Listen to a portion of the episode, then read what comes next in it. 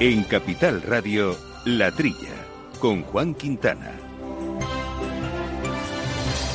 Muy buenos días, gente del campo, y buenos días, amigos del campo y de sus gentes. Bienvenidos a este estupendo programa de agricultura, de alimentación, de ganadería que, como todas las semanas, compartimos con todos ustedes, que hacemos con Miki Garay, armando los controles eh, técnicos, y por supuesto, compañeros habituales de micrófono, aquí en el estudio Viviana Fernández. Viviana, ¿qué tal? ¿Cómo estamos? Hola, buenos días, Juan. Y Jesús Moreno ahí al aparato desde el teléfono. Jesús, buenos días. Bueno, aquí estamos confinados todavía, aunque la cosa va mejorando, pero seguimos con las mismas directrices que cuando la pandemia estaba más, más importante. Pues ahí andamos, sobre todo, con cuidado, siempre con cuidado. Pues en fin, hoy vamos a hablar de, varios eh, asuntos de actualidad. Uno de ellos, eh, el, la fabricación de piensos y sobre todo, más que fabricación de piensos, aunque vamos a hablar con Jorge Saja, que es el director general de CESFAC, de la Confederación Española de Fabricantes de Alimentos Compuestos para Animales, como decíamos, vamos a hablar en concreto de la soja sostenible para un suministro responsable, eh, para piensos en concreto, que es un trabajo que han presentado recientemente y que yo creo que interesa conocer eh, a fondo y sobre todo saber también qué trascendencia tiene la soja en nuestro mercado de piensos. Y también eh, vamos a aprovechar para hacer una reflexión sobre la política agraria común, de la que se ha hablado mucho en estos eh, meses, de los acuerdos que se han adoptado, y queremos en concreto charlar con el doctor Eduardo Moyano, que es colaborador regular en este programa, que es ingeniero agrónomo y además sociólogo e investigador del CSIC en el área de ciencias sociales. Veremos qué se ha aprobado, cuáles son las diferencias con respecto a otras PACs y sobre todo las innovaciones, y veremos también qué pasos hay que dar ahora a, a nivel nacional para que efectivamente llegue a ser efectiva y útil. Pues este y otros asuntos que vamos a ir desbrozando poco a, lo, poco a poco a lo largo del programa y simplemente recordarles, como siempre, que tienen un correo electrónico directo con el que nos pueden mandar cualquier opinión o sugerencia o comentario que es la trilla arroba capitalradio.es.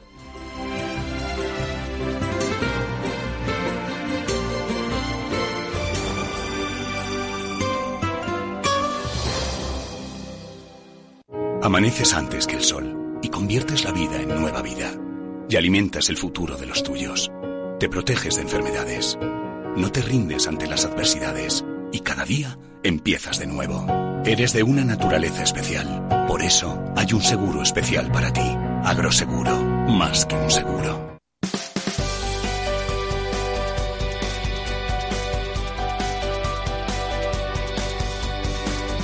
Pues Jesús y Viviana, si os parece, vamos a comentar un asunto del que hablamos con regularidad eh, en este programa y que es el debate abierto sobre la idoneidad o no de consumir carne desde distintas perspectivas, desde la medioambiental, la de salud, también asuntos como los antibióticos en los animales, es decir, hay muchos aspectos que son clave y además en concreto todos conocemos las declaraciones de nuestro ministro de Consumo haciendo estas recomendaciones para reducir eh, el consumo de carne y todo lo que ello ha generado de preocupación y de reacción en el sector y en otros eh, colectivos. Eh, una cuestión más allá de la oportunidad que pueda o no tener un ministro para hacer estas declaraciones, o más allá de que realmente sea competencia suya hacer recomendaciones eh, sanitarias de este estilo, digamos, o de consumo.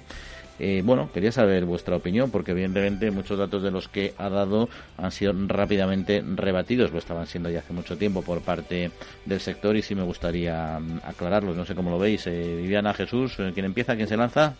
Bueno, pues mira, te voy a decir una cosa. Ayer precisamente eh, eh, me, encontré, cuando cerró la tienda, me encontré con el carnicero mío habitual. Y le pregunté, bueno, ¿qué, qué, qué, qué, qué, qué tal las declaraciones de... Bueno, bueno, ¿qué indignación llevaba el pobre hombre?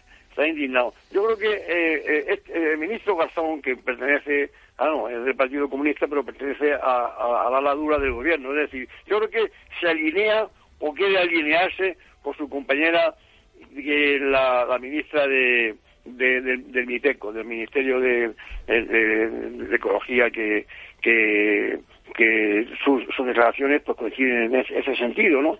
Eh, y él hace unas declaraciones, yo, creo que sin saber el daño que pueden hacer. La dieta mediterránea, mediterránea en, un país como, como el nuestro, que somos el país que tiene más, más perspectiva de, de, vida, pues resulta que está, está la carne incluida. Claro que están las verduras, como dice el ministro. Claro que hay que comer verduras, ya, lo sabemos, y legumbres, y carne también, de todo tipo.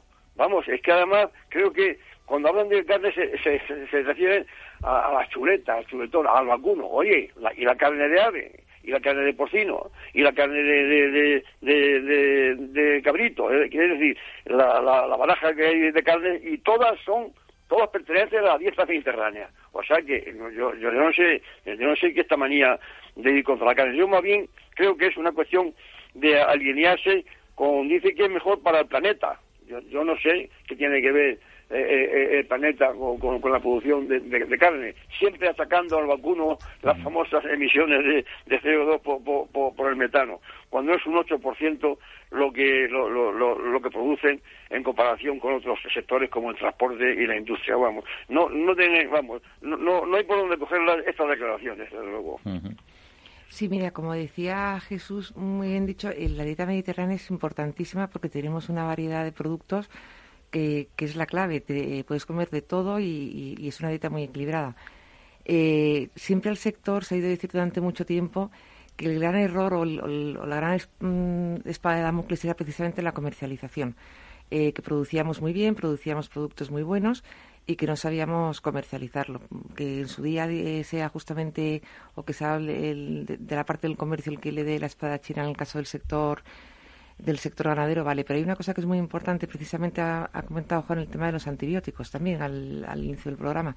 Y tenemos un estudio que está realizado precisamente eh, por el Centro Europeo de Prevención y Control de Europa, por la Autoridad Europea de Seguridad Alimentaria y la Agencia Europea del Medicamento, en el que dicen que los antibióticos para lo que es la ganadería ha disminuido en los últimos, desde el 2014 y el 2019, hasta un 60%.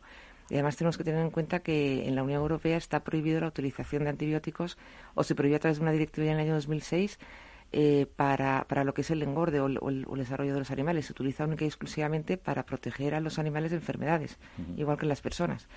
Eh, yo creo que el, sector ganadero y el, y el, sector agrario en general está comercializando muy bien, está haciendo las cosas muy bien y la divulgación es importante, es una labor importantísima que están haciendo y esas declaraciones pues pueden servir para, para impulsar al sector y que se pueda explicar bien. Eso sí que es eh, verdad. Decías el dato de entre 2014 y 2019. Solo en 2019 España redujo el consumo de antibióticos veterinarios en más del 13,5%. Y luego también hay que tener en cuenta, hablando de los temas medioambientales, de las emisiones que comentaba Jesús y daba esos datos reales, que yo no sé dónde se sacan ese dato de que, de que del enorme consumo que tiene, que tiene España en, digo, las grandes emisiones que se hay en, antibióticos, que van del 14,5%, es que esas no son, yo no, todos los estudios eh, en los que tenemos acceso están entre el 5, el 7, el 8%, en el caso de las ganaderías, que nada tiene que ver con el 74%, por ejemplo, que hay a nivel eh, global, el energético, etcétera, ¿no? Pero es que además el tema de las emisiones sobre todo se centran en países en vías de desarrollo, que es donde están las grandes emisiones porque los sistemas de producción son menos eficientes y ahí es verdad que puede haber un problema mayor y esos porcentajes pueden crecer. Pero en Europa, que es donde nos está recomendando, donde ha recomendado eh, nuestro ministro que se consuma menos carne. En Europa no hay en absoluto esa, esa complejidad y ese nivel de emisiones de, de, lo que de que están hablando. Y la política medioambiental, como siempre decimos en este programa, y de cambio climático es una política global. De nada nos sirve hacer eh, más esfuerzos en Europa cuando hayamos hecho muchísimos, como bien refrendan los datos que habéis comentado, cuando en el resto del mundo, por razones comprensibles, porque son países en vías de desarrollo con otras preocupaciones, pues esos límites no los tienen eh, alcanzados ni para aproximación, con un volumen de población muchísimo muchísimo mayor. Bueno, además tienes que tener en cuenta que la población, según la FAO, va a aumentar para el 2050 y que tenemos que producir un 60% más de alimentos. La ganadería es fundamental, es importantísima. Es verdad que exportamos mucha carne en, en, España, pero tenemos que tener en cuenta que el comercio es fundamental para garantizar la alimentación a nivel mundial. No todos los países pueden producir, lo cual quiere decir que nosotros exportamos, pero estamos alimentando a una parte de la población. Un ejemplo es China. Es un país con mil millones de habitantes, eh, únicamente el 30% de su superficie se puede dedicar aproximadamente para producir alimentos y o los países que tenemos capacidad de producir más ayudamos al resto o si no, no, no hay mm. forma de aumentar la producción. Y, otro dato que me venía a la cabeza, eh, hablando de las emisiones en países en vías de desarrollo, es que es el 80% de las emisiones procedentes de la ganadería provienen de países en vías de desarrollo. que ahí estamos con los grandes, los grandes problemas. Bueno, ten en cuenta que lo, que lo que están haciendo los ganaderos eh, españoles y europeos en general están haciendo un esfuerzo muy grande eh, para poder eh, hacer un tipo de, de ganadería, una actividad que sea más sostenible. Llevamos muchos años haciendo un esfuerzo grande en investigación, en desarrollo. Evidentemente, lo fácil sería quitamos la ganadería, cerramos las granjas y no se emiten más gases y les tenemos cojeando la otra pata, que a ver cómo producimos alimentos. Lo que pasa es que por esa regla de tres habría que cerrar también las fábricas de coches, el uso de coches, de vehículos y también la industria. Con lo cual, pues volveríamos a un desarrollo preindustrial y, en fin, iríamos retrotrayéndonos, implosionando en el tiempo, ¿no? Esa es, es absurdo. Pero bueno, en fin. Eh, Jesús, si quieres comentar algo y si no cambiamos ya de, de tema y pasamos a otro asunto. Bueno, lo, dicho, Juan, que, que, es un tema más bien, más bien de, de, alinearse con la política de, de, la ministra Teresa, Teresa Rivera, que van por lo, por lo ecológico, por lo, por, no a los trasvases, por no tal, una, una cosa totalmente y, y van y, la pagan con la carne. Yo creo que la, la, las declaraciones son, luego, cuando todo, un poco desgraciadas. Oye, ¿y qué opináis sobre la petición de la FAO y de la OCDE eh, de transformar la agricultura para cumplir con los objetivos de desarrollo sostenible en 2030, que por otro lado ya se está aplicando en muchas estrategias eh, europeas.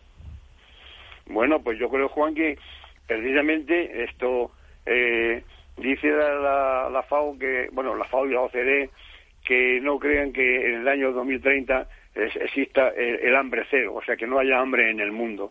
Y luego dicen que hay que cumplir los objetivos de desarrollo sostenible, que tiene que, que, tiene que ver mucho con una agricultura, pues, pues tipo de como la PAC que se, acaba de, aprobar, ecosistemas, las cosas, eh, condiciones de, de, agricultura verde, es decir, yo creo que de menos, de menos producción, la producción ecológica, es decir, que aquí hay un, poco una, unas declaraciones contradictorias, una, no, no es que una no es que una agricultura productiva no sea sostenible, claro que lo es, pero la, tendencia que dicen de, cumplir estos objetivos de desarrollo sostenible mm, no, no, no van en la misma dirección que, una gran producción en, el mundo. Yo creo que esto más que ver, eh, este, este comentario de la OCDE y de la FAO mm, no hace alusión a la distribución. El gran problema que hay de, los alimentos es, su, su, distribución. Tampoco menciona nada de los desperdicios, ese gran problema que hay en los,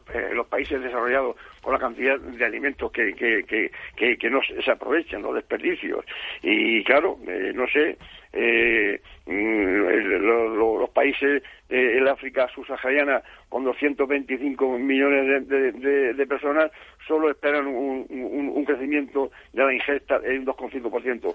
Por otro lado, dicen, dicen también estos, estos organismos que, que los, los alimentos se, van a incrementar en un 4% en los próximos 10 años, hasta alcanzar las 3.025 kilocalorías, día y persona. A mí me parece que este cálculo de 3.025 kilocalorías es, es, excesivo, por lo menos para, para, Occidente. Yo, creo que una dieta de, de, de 3.000 calorías, kilocalorías por día y persona eh, es superior a que, a que normalmente se, se, se, consume ¿eh? en este mundo en el, que no se quiere que no se quiere engordar y digo yo no sé no no no no sé muy bien eh, el, el, el, el informe este mmm, dónde dónde quiere llegar pues si, si eh, eh, eh, el desarrollo sostenible o, producir más alimentos para que para que en el año 30 no haya haya hambre cero. No, no no sé muy bien cómo cómo se casa eso.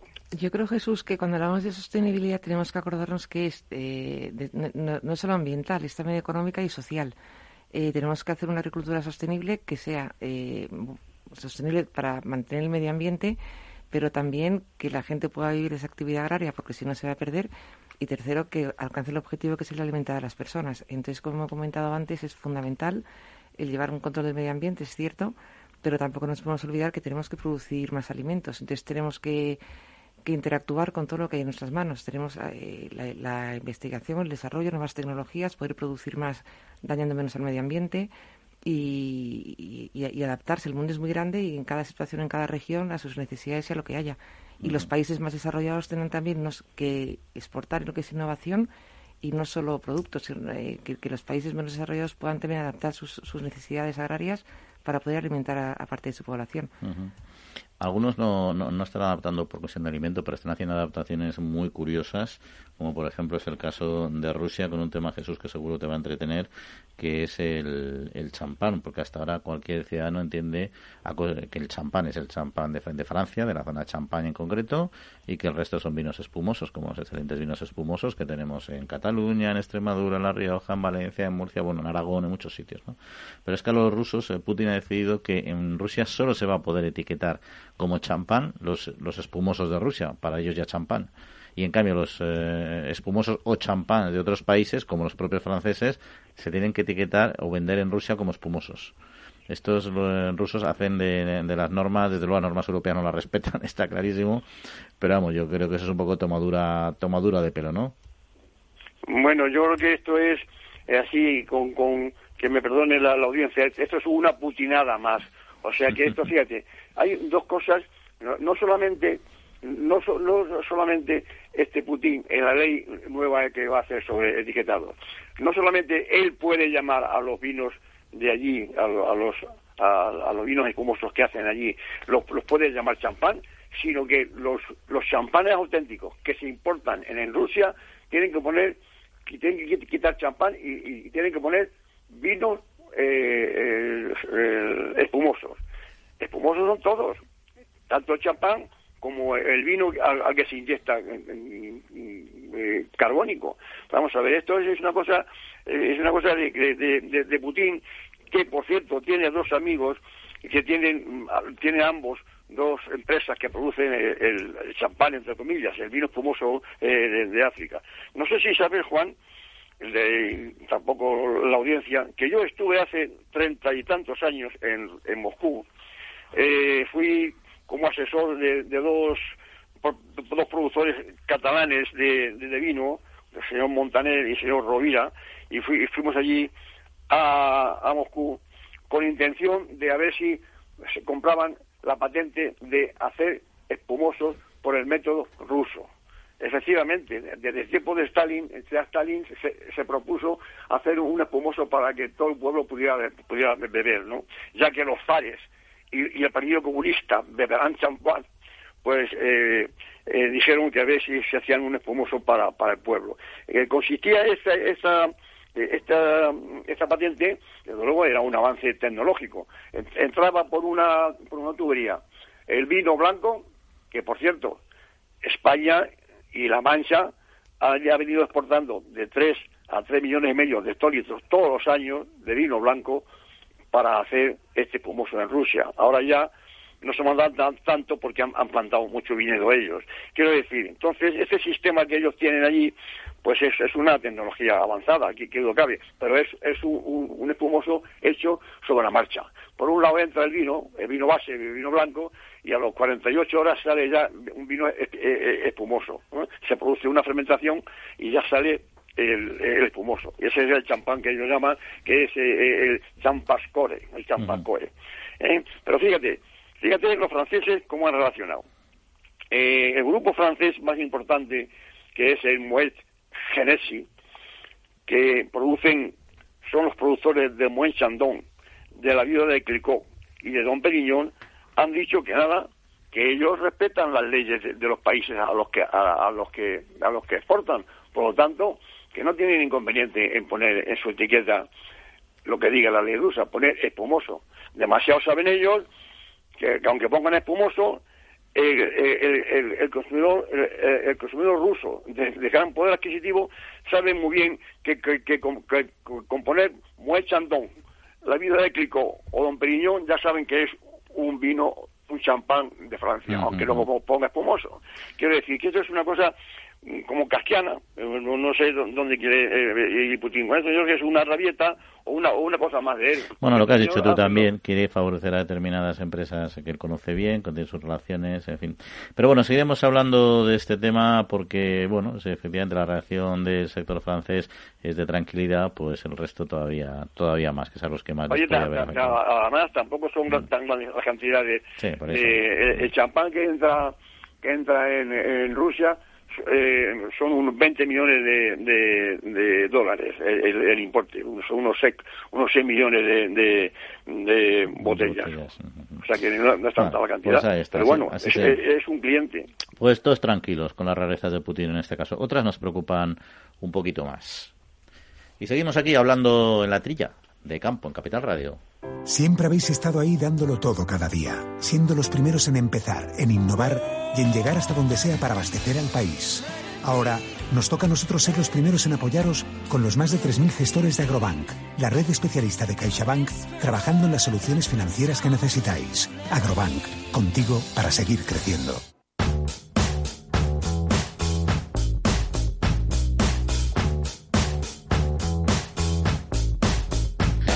Pues eh, soja sostenible para un suministro responsable de piensos compuestos. Eh, trabajemos hoy para salvaguardar los recursos del mañana. Es el estudio que ha presentado la Fundación CESFAC y que ha permitido realizar un análisis de la situación actual con respecto al suministro responsable de esta soja, en concreto para la fabricación de piensos compuestos. Pues para ello y de ello queremos hablar con Jorge de Saja, que es director eh, general de CESFAC, de la Confederación Española de Fabricantes de Alimentos Compuestos para Animales.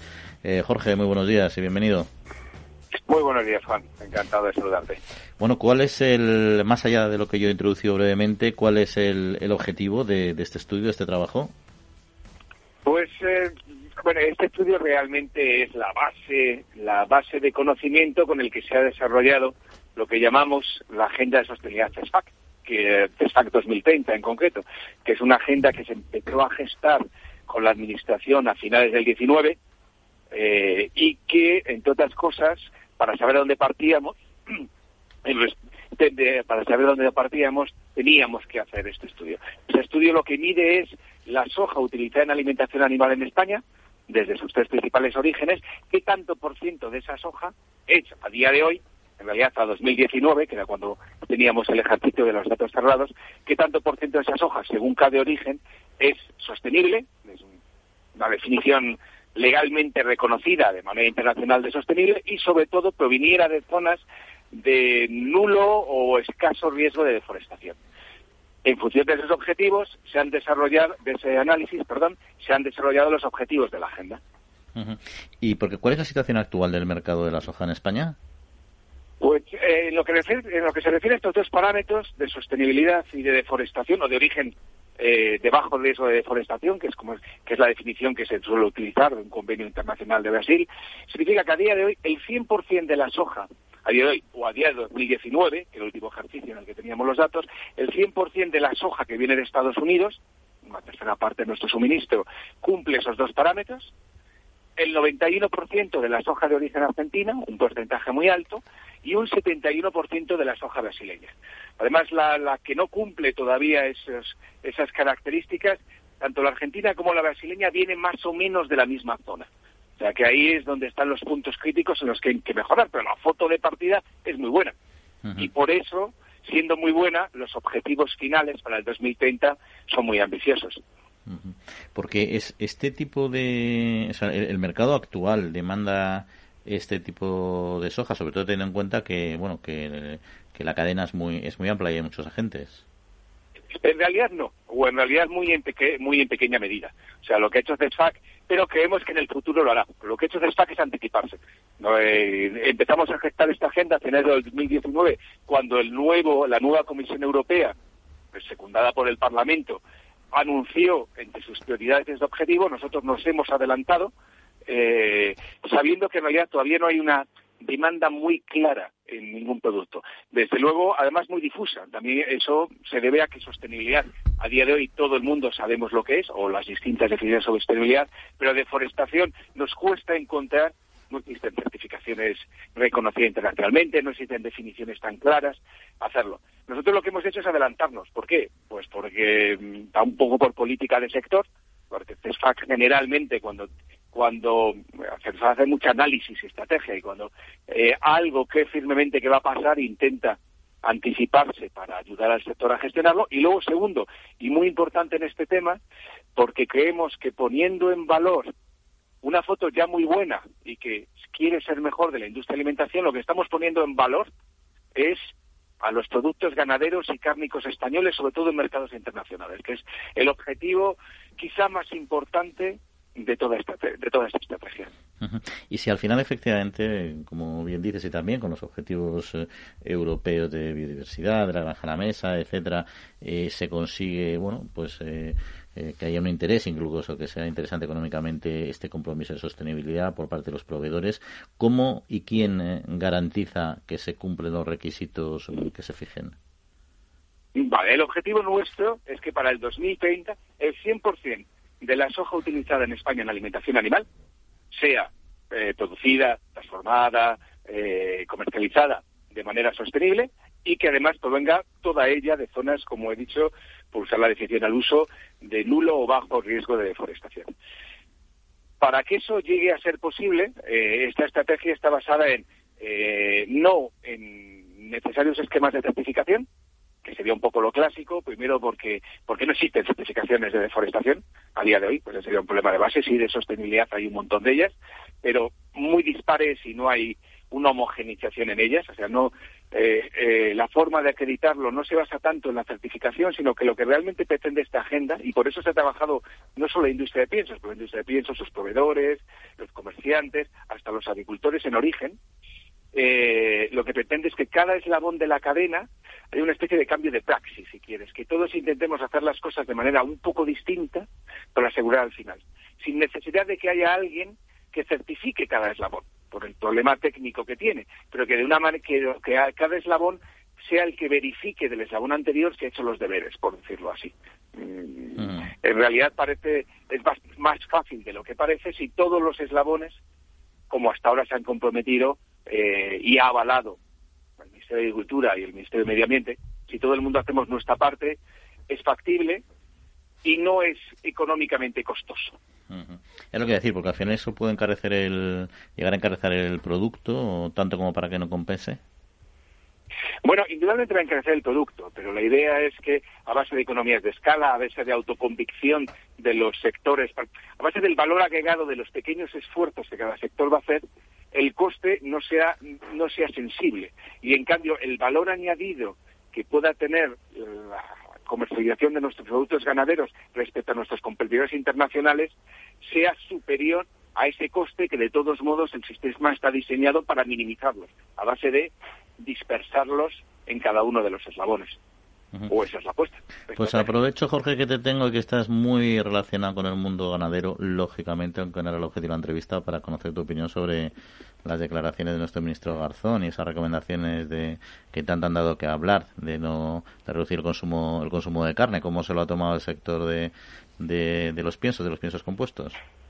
Bueno, el sector se lo ha tomado muy mal. Rápidamente, por supuesto, apoyamos a, apoyamos la iniciativa que con gran celeridad hicieron las interprofesionales y que ahora mismo eh, y que a las pocas horas tuvo una respuesta razonablemente favorable del ministro de Agricultura.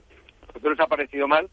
Creemos firmemente que, que, la razón última de estas declaraciones es la ignorancia, no necesariamente la mala fe, sino la ignorancia y desinformación. Y entonces me quedo con esa lección. Tenemos que seguir informando y comunicando para que toda la sociedad, incluida aquella parte de la sociedad que por sus responsabilidades debería estar mejor informada, efectivamente lo esté y no se digan perdón por usar esta palabra, pero no se digan tonterías desinformadas, como ha dicho el ministro de Consumo. Bien, bien, ¿no? las palabras cuando se usan bien hay que pedir disculpas, son reales. Así que ahí está. Jorge de Saja, director general de CESFA, pues muchas gracias, como siempre, por estar con nosotros y un saludo. Muchas gracias. Muchas gracias por vuestro interés. Un saludo. El Foro Interalimentario trabaja por conseguir los mejores productos con la máxima calidad a los mejores precios, velando por garantizar la seguridad de la cadena alimentaria sostenible desde su origen hasta que los productos llegan al consumidor. Para ello cuenta con el compromiso de las empresas que lo integran, que apuestan por la seguridad, la calidad, la investigación, la innovación y la justa retribución de todos los agentes de la cadena.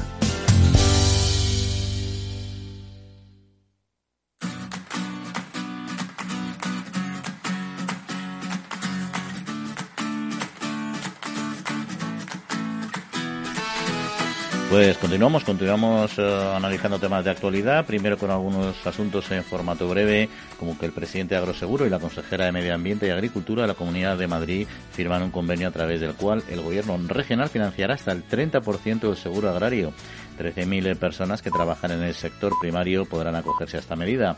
Cuando el agricultor o ganadero contrate la póliza de seguros, se aplicará automáticamente la ayuda, proporcionando de esta manera una mayor simplificación uh, administrativa. Y todos los agricultores y puntos de recogida que hayan reciclado envases de Sigfito podrán canjear sus créditos disponibles por regalos en el marco de la operación reciclaje. Con esta iniciativa, Sigfito trata de recompensar a los agricultores y puntos de recogida por su trabajo en la correcta gestión de los residuos y contribuir al desarrollo sostenible del sector. Y con motivo de la celebración del Día Internacional de las Cooperativas de Interporc, su director adjunto Daniel de Miguel destacó el papel de este tipo de organizaciones para el mantenimiento de la actividad y la capacidad competitiva de miles de ganaderos. En concreto, hay 42 dedicadas a la producción de porcino, sumando casi 400 millones de euros en facturación. Y además eh, de estos eh, recordatorios en formato breve, otras cuestiones, Jesús y Viviana, que teníamos sobre la mesa por ejemplo, el tema de, los rechazos de frutas y hortalizas con residuos de plaguicidas prohibidos procedentes de Turquía y Egipto, más que los rechazos, los no rechazos, porque la Unión de Llauradores eh, ha denunciado que la Comisión hace caso omiso a estos datos, a estos rechazos, a pesar de detectarse cada vez más residuos y sustancias eh, prohibidas en la Unión Europea, lo que genera evidentemente una, un agravio comparativo para nuestros eh, productores. Esto, Jesús, se sigue caliente y no sé si al final hay visos de que se pueda llegar a resolver. Bueno, vamos a ver, Juan, esta, esta queja de la Unión de Llauradores, que para que sepan nuestros oyentes son agricultores o en, o en catalán o en valenciano, llaurador. Esto lo, suscriben todas las asociaciones. Además, esta queja es antigua en general. Vamos a ver, por lo visto, bueno, se quejan de que las, las inspecciones que, han visto que no cumplen, que, que, no cumplen con, con, con los, estándares eh, de, los, de, los productos que se, que se utilizan, pues, pues va manga por hombro. En el caso de, de, Turquía, ¿eh? entre mayo y junio, estos dos últimos meses, se han detectado 96 en los controles que, se hacen, 96 casos mientras que el año pasado eran 32 en todo el año. O sea que se han doblado los casos en los que entran estos productos. No solamente los cítricos, sino también los pimientos eh, en Turquía y de Egipto. Quiero decir que, claro, la, queja que la, la, capitanea, como, hemos dicho, la Unión de Llaurador, el presidente Carlos Peris, pues dice que no hay sanciones eh, en, las inspecciones aleatorias y, y él propone que se aumenten los controles, que ahora son del 5% en mandarinas y el 10% en naranjas, y propone que, que, se pongan las multas o incluso que se prohíba la importación de estos productos. Y tiene toda la razón. ¿Cómo no se homogenizan las exigencias para producir eh, eh, los cítricos. Jesús, te vamos a dejar que te vamos a dejar que hagas un poquito de agua porque lo estás pasando mal. Así que vamos a dar la palabra a Viviana mientras tanto para pues que te para que te recuperes. Gracias. Tienes razón en lo que dice Jesús. Eh, realmente, cuando los, cuando los lotes de productos vienen de otros países, se hacen unas inspecciones que se hacen de forma aleatoria. Y sí es verdad que la Unión Europea pone un mínimo de inspecciones que hay que, que, realizar. Yo creo que es el primer error porque si en un puerto de entrada, en el caso de naranjas que hablamos que entran por Holanda, eh, se inspecciona el mínimo, que es el 5%, y en otro puerto se inspecciona el 20%, pues lo lógico es que la entrada va a ser por el puerto donde menos se inspecciona, lo cual yo creo que es el primer punto que había que homogenizar las inspecciones que se hacen exactamente. Eh, por otra parte, es cierto que cuando un producto eh, de un país determinado se ha rechazado muchas veces, eh, o pasado un límite, se, pone una lista y se revisa. Y yo creo que es lo que realmente nos está. Eso, claro, en esos productos somos España los que tiene que defender su postura y decir, oiga, esto hay que hacer una sanción, son reincidentes, porque dentro de la Unión Europea mm, nosotros tenemos unos intereses, pero otros países tendrán otros. Nosotros producimos naranjas, somos los primeros productores, pero Holanda es el primer e o sea, es el primer eh, punto, de entrada de las naranjas para la Unión Europea. Yo creo que le interesa mucho que su puerto funcione más que, que, nosotros eh, produzcamos muchas naranjas. Eso es cierto. Pero, pero vamos a cambiar de tema, porque tenemos muchos por delante. Y no te voy a dar la contraria en eso que has comentado y en ese dato que es real, que cada uno mira su ombligo en estos temas y, en fin, más allá del compromiso general que uno tenga, eh, que ellos defienden su interés mercantil. ¿no? Y vamos a hablar de, reciclaje, vamos a hablar de, de, vasos, de platos, de cubiertos, de pajitas desechables, un tema que teníamos pendiente comentar la semana pasada y que no nos dio tiempo, pero sí quería poner aquí sobre la mesa porque desde mediados de julio la venta de estos productos de un solo uso eh, ha llegado a su fin, según la directiva comunitaria que ya se aprobó hace dos años y que entraba en vigor en estas fechas y bueno, también eh, generado en su momento un importante debate sobre si había que prohibir o había que reciclar o había que mejorar los sistemas de gestión, etcétera, pero al final una medida que además en algunos países como Francia se ha tomado de manera con antelación respecto al resto al resto de Europa. No sé qué, qué opinión os merece, si pensáis que con esto vamos a conseguir o vamos a contribuir a resolver el problema de, de los residuos plásticos. Hombre, yo creo que... yo voy a ver si ya la voz esta que yo tenía... Ha recuperado, ha recuperado, ¿no? Estamos ahí. Nocturna, sí, sí, ya la ha recuperado.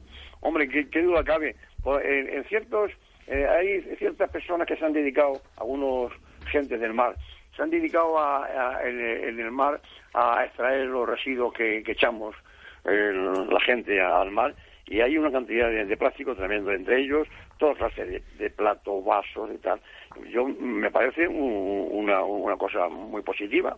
Esta directiva comunitaria, que como todas las directivas, no son de, obligado cumplimiento, porque porque tiene que pasar luego porque que se publique en el, boletín oficial de cada estado. Pero Francia ha ido por delante. Antes de, firmar esta directiva ya ya puso la, prohibición en el consumo, sobre todo para, para los colegios de, vasos y de, y, de, y de continentes que tengan eh, platos de, plástico y demás. Vamos a ver aquí de cuando, cuando, empieza esa previsión. A mí no me parece nada mal. Yo creo que sí, porque francamente es un problema que se va haciendo bastante gordo. Aparte que luego al final nos acabamos acostumbrando. Yo me acuerdo cuando también nos asustamos mucho por el tema de las bolsas de plástico de los supermercados y que las iban a para desincentivar el, la utilización de plásticos y la verdad es que yo creo que ya nos hemos acostumbrado a ir con la bolsita a la compra y, es cambiar la costumbre se cambia rápido, hombre, tendrá que dar alternativas, pero enseguida se encuentran, yo creo.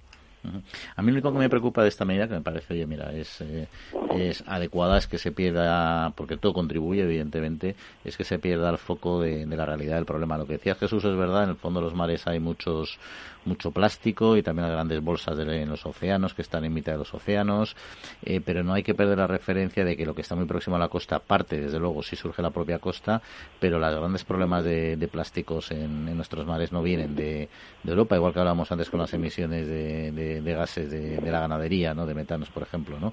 vienen de, de otros países, países en vías de desarrollo, países masificados, con una población enorme que no tienen sistemas de control, ni de reciclaje, ni de gestión, y que entonces efectivamente acaban todos estos hechos en el mar. Y ese es el 80-90% de los residuos marinos que hay ahora mismo circulando por nuestros mares.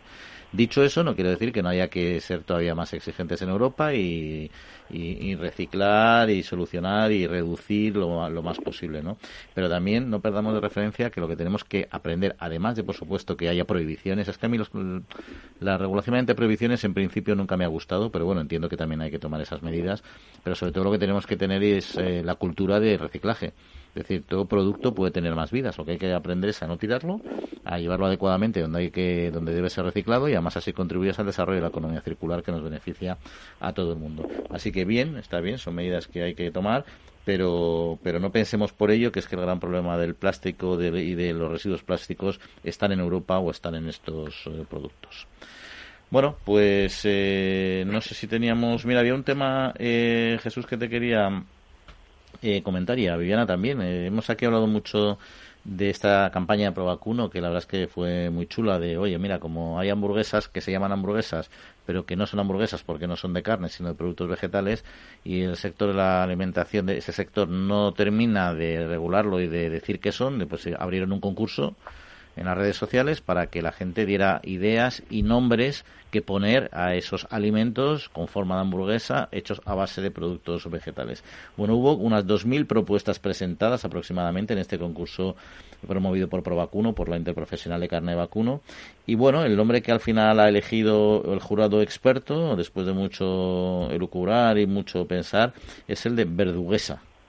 Es el nombre que ha ganado, es el, es el nombre que ha ganado el premio, la verduguesa. Y ahora, siguiente fase de la campaña, bueno, es que es una campaña que el propio Provacuno dice, a ver, la hacemos con un poco sentido del humor y tal, oye, pero que podamos ayudar lo que podamos para sensibilizar y sobre todo para buscar soluciones, ¿no? Pues ahora van a trabajar duro para que la verduguesa empiece a ser conocida en el, entre, entre los consumidores. Jesús, tú todavía no has, no has comprado verduguesas todavía tu carnicero, ¿no? Yo, no compraba hamburguesas con que con, cuanto menos voy a comprar esta verduguesa. Me recuerda cuando cuando se, se, prohibió, ya sabes Juan que yo todo lo llevo al mundo del vino, cuando se prohibió ya usar aquí el, nombre de champán, de, de, de coñac en, España, como, como, como champán, pues entonces en el ministerio, cuando yo trabajaba de funcionario en estas líderes, pues empezaron a pensar a ver qué, qué, qué, qué nombre se, se, le podía dar a, al brandy producido en, en España, ¿no? Y, y, y, para como como ha puesto aquí Berruguesa decía uno Geriñac o el Banyac, algo para pues... aprovechar la idea de, de Collá, ¿no? Por fin se quedó el sencillo nombre de Brandy, que nada tiene que ver con esto de Berruguesa, porque esto hace hace alusión a la, a, a la hamburguesa, ¿no? En eh, eh, eh, cierto modo. Yo yo yo yo no sé, yo creo que no han estado acertado en dejar aquí esa esa cuatro palabras la G, la U, la E y la S, Gesa, quiere decir como, como la, la, hamburguesa. No sé si no había otro nombre. Un producto vegetal. Había, había, había dos mil, había dos mil nombres, ¿eh? Había dos mil nombres, pero este es el que más proteína gustó. vegetal, oiga, un, ni, ni, filete, bueno, sí, filete Sí, pero es que proteína vegetal así como nombre marketingiano tiene... No tiene gancho. Tiene, no tiene gancho, no sé. Verduguesa todavía te suena un poquito mejor. No, sí, en principio pienso que si tienen que utilizar el nombre de otro producto para venderse a sí mismo, quiere decir que no tiene que ser bueno. Porque si tienen que, que decir que son hamburguesas para, para que la gente las compre, pues tendrán que darle un nombre este y la gente si está bueno y le gusta, lo comprará y si no, no.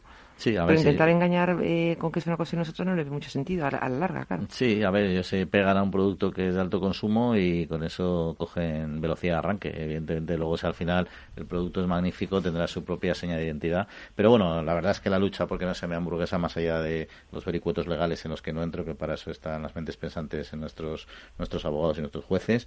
Desde luego la iniciativa parece entretenida de Provacuno y bueno, oye, mira, pues a ver si eh, son muy sí. peleones los de Provacuno. Estoy convencido que van a conseguir que al final la palabra verduguesa no, no, al final se, va a conocer se, así, se, ver, se consolide, ya verás, ya verás. Sí, Pero bueno, en fin, seguimos hablando que tenemos todavía muchos temas eh, por delante. El Foro Interalimentario es una asociación sin ánimo de lucro que agrupa empresas punteras del sector agroalimentario que trabajan con más de 22.000 pymes y productores primarios. Las empresas del foro sustentan más de 90.000 puestos de trabajo y destinaron casi 200 millones de euros a actividades de investigación e innovación y al desarrollo de nuevos sistemas de producción alimentaria.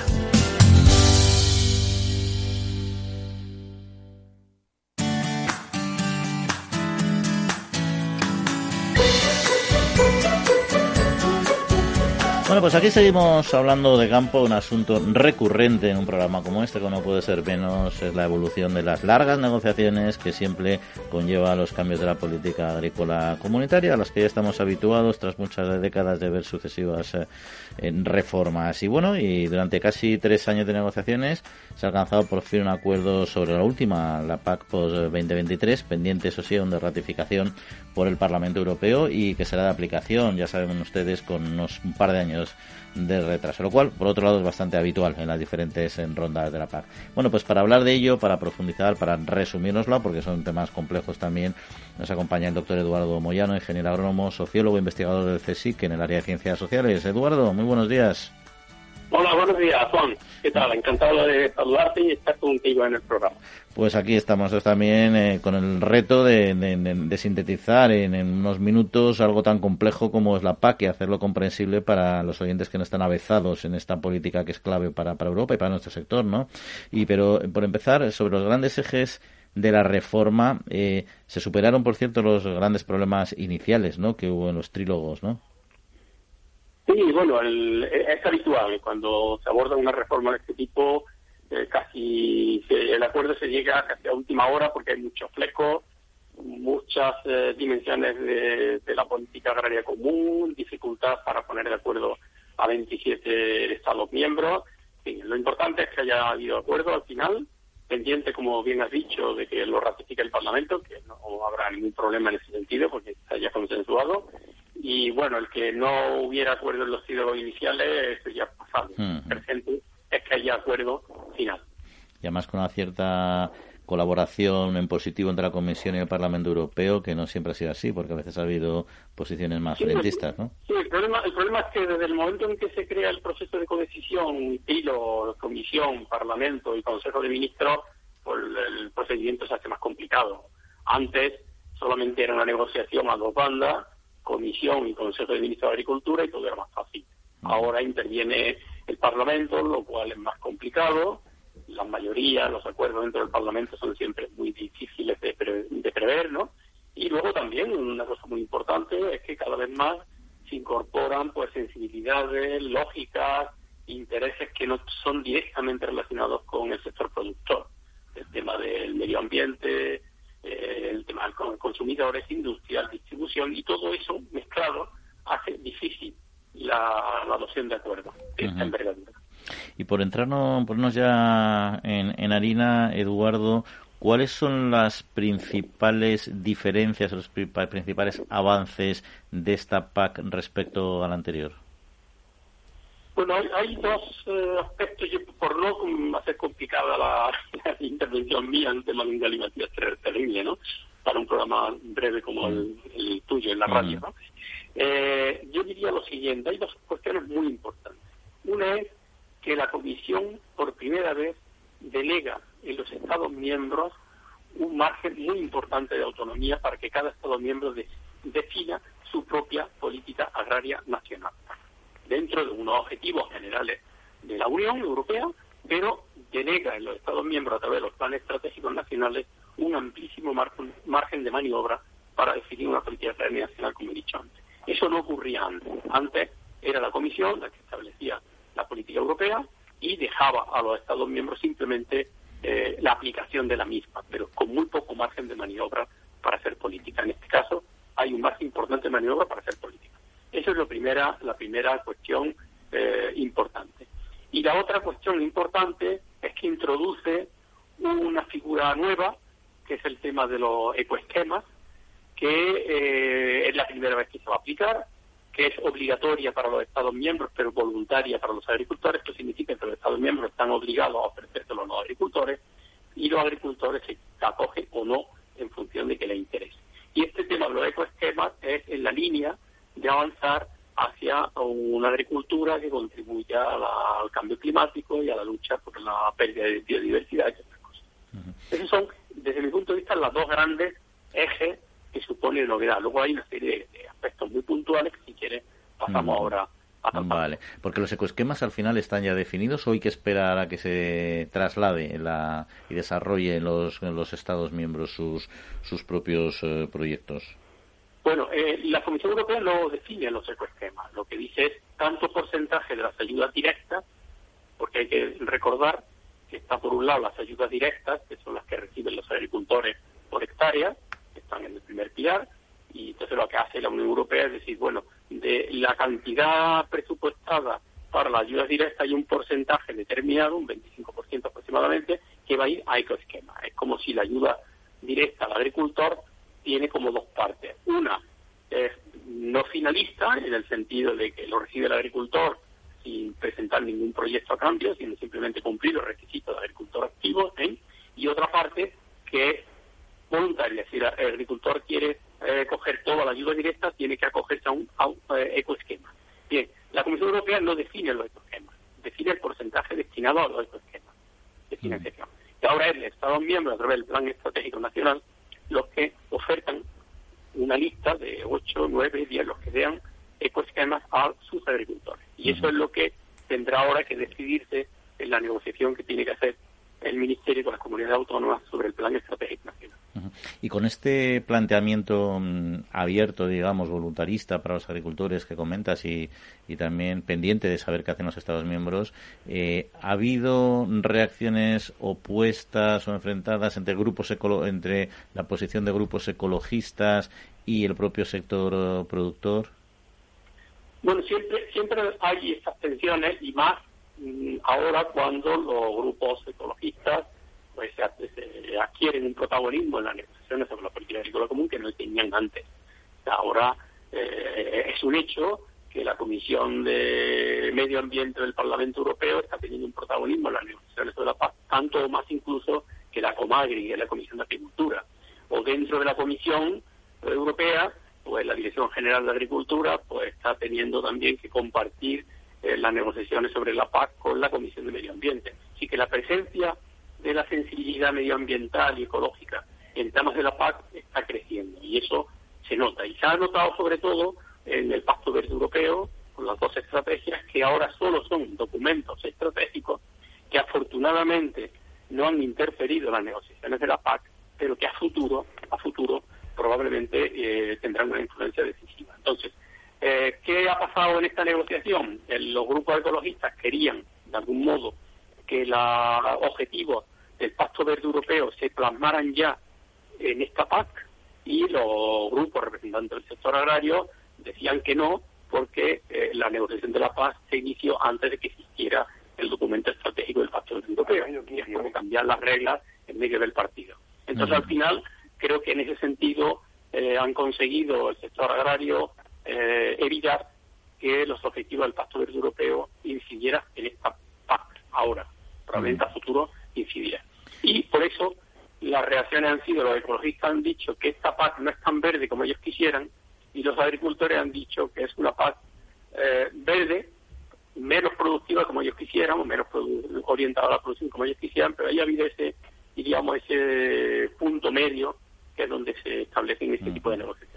Y hablando ya, ya de pasta, hablando de presupuestos, eh, Eduardo, con respecto a otras, al anterior, eh, ¿cómo ha quedado el, el balance, sobre todo también, y, no solo a nivel global, sino también en, a la aplicación de, a nivel, a nivel local, en España en concreto?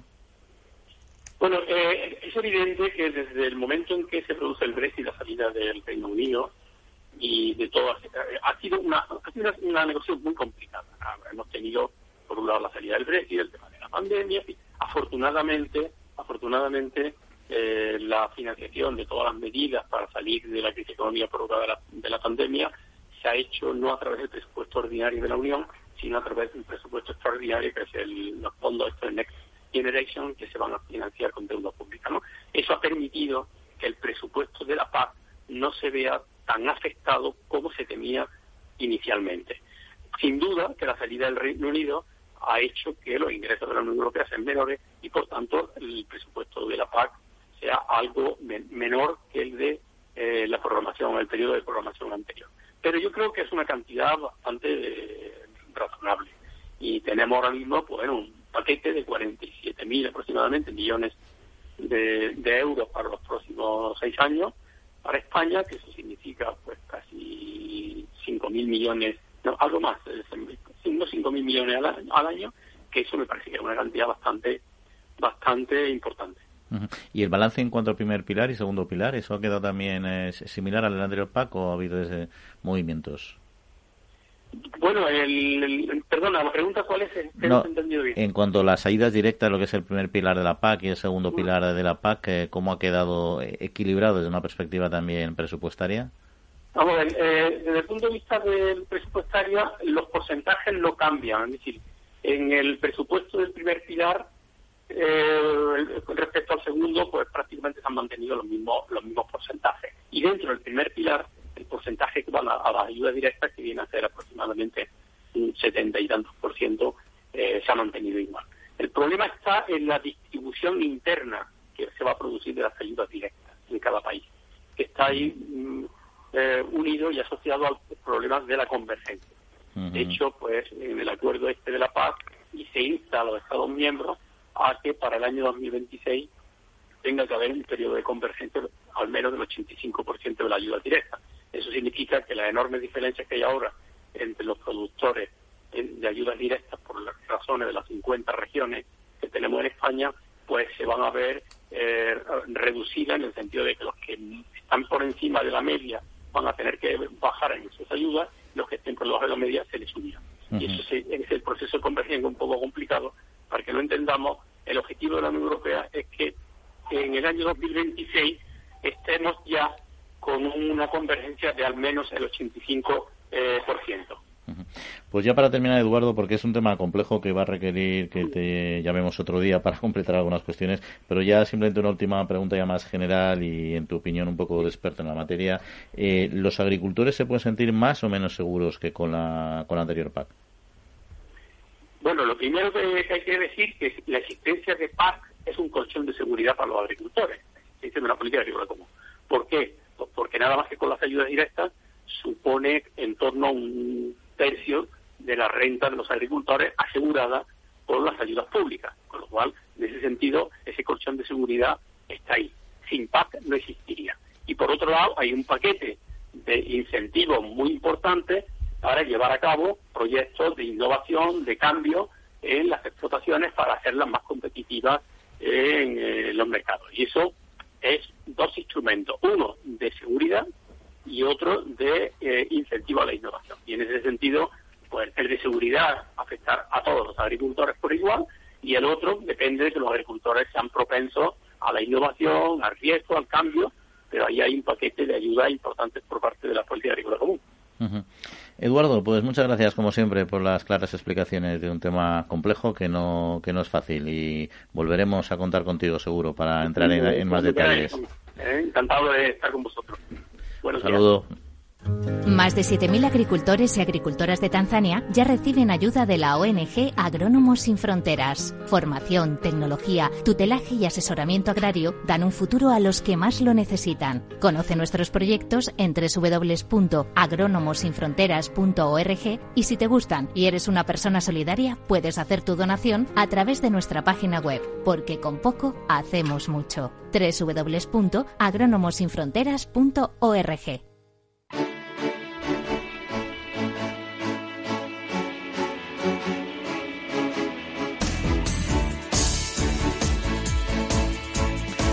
Pues continuamos eh, con tres eh, asuntos también en formato breve, como que el Grupo IOLI ha organizado con la colaboración de la Asociación Empresarial para la Protección de las Plantas de AEPLA un evento digital donde se ha puesto en valor a la agrociencia como el motor para consolidar un modelo productivo respetuoso con el medio ambiente en la incesante búsqueda de la sostenibilidad en la agricultura.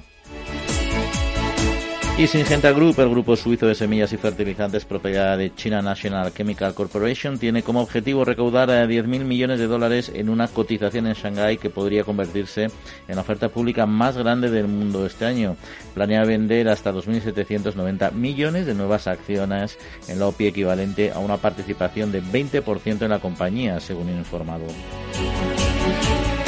Y el diario El Mundo celebró el encuentro en retos del sector agroalimentario, una jornada enmarcada dentro del ciclo Europa Verde y Digital. El encuentro contó con la participación del comisario europeo de Agricultura y Desarrollo Rural de la Unión Europea, así como con Isabel García Tejirina, exministra de Agricultura, Pesca y Alimentación, Víctor Yuste, director general del Foro Interalimentario, y Lorena Ruiz, responsable de negocio alimentario en eh, Santander.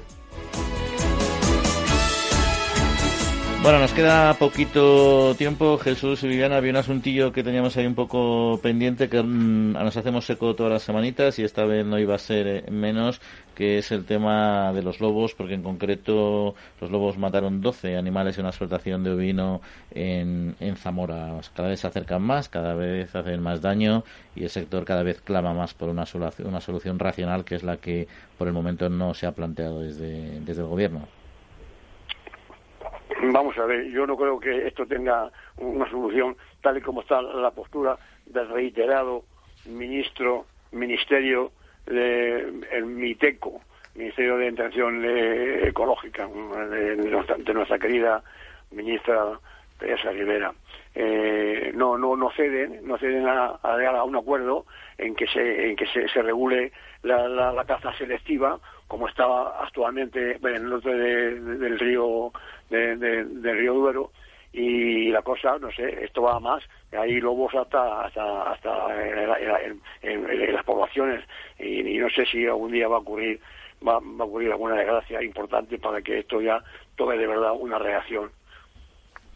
No, y además eh, hay muchos lobos y les están haciendo canales eh, y vías para que se muevan de una zona a otra, para que evitar la consanguinidad, es decir, se está haciendo un trabajo ímprobo por porque nos rodeemos de nuestros depredadores lo cual me parece sin sentido absoluto. Pero bueno, cuando nos, den, cuando, nos den un bocado a nosotros y no a la vaca, que ya es un gran problema que se lo den a los vacas y los terneros, hablaremos del gobierno, nunca mejor dicho. Pero bueno, nos tenemos que despedir. Viviana y Jesús, muchas gracias como siempre y que paséis una buena semanita. bueno, igualmente, hasta el sábado que viene Y agradecemos también a Miki Garay el control de los eh, técnicos y a todos ustedes que pasen muy buena semanita y en siete días volvemos a estar con todos ustedes. Que descansen. Un saludito.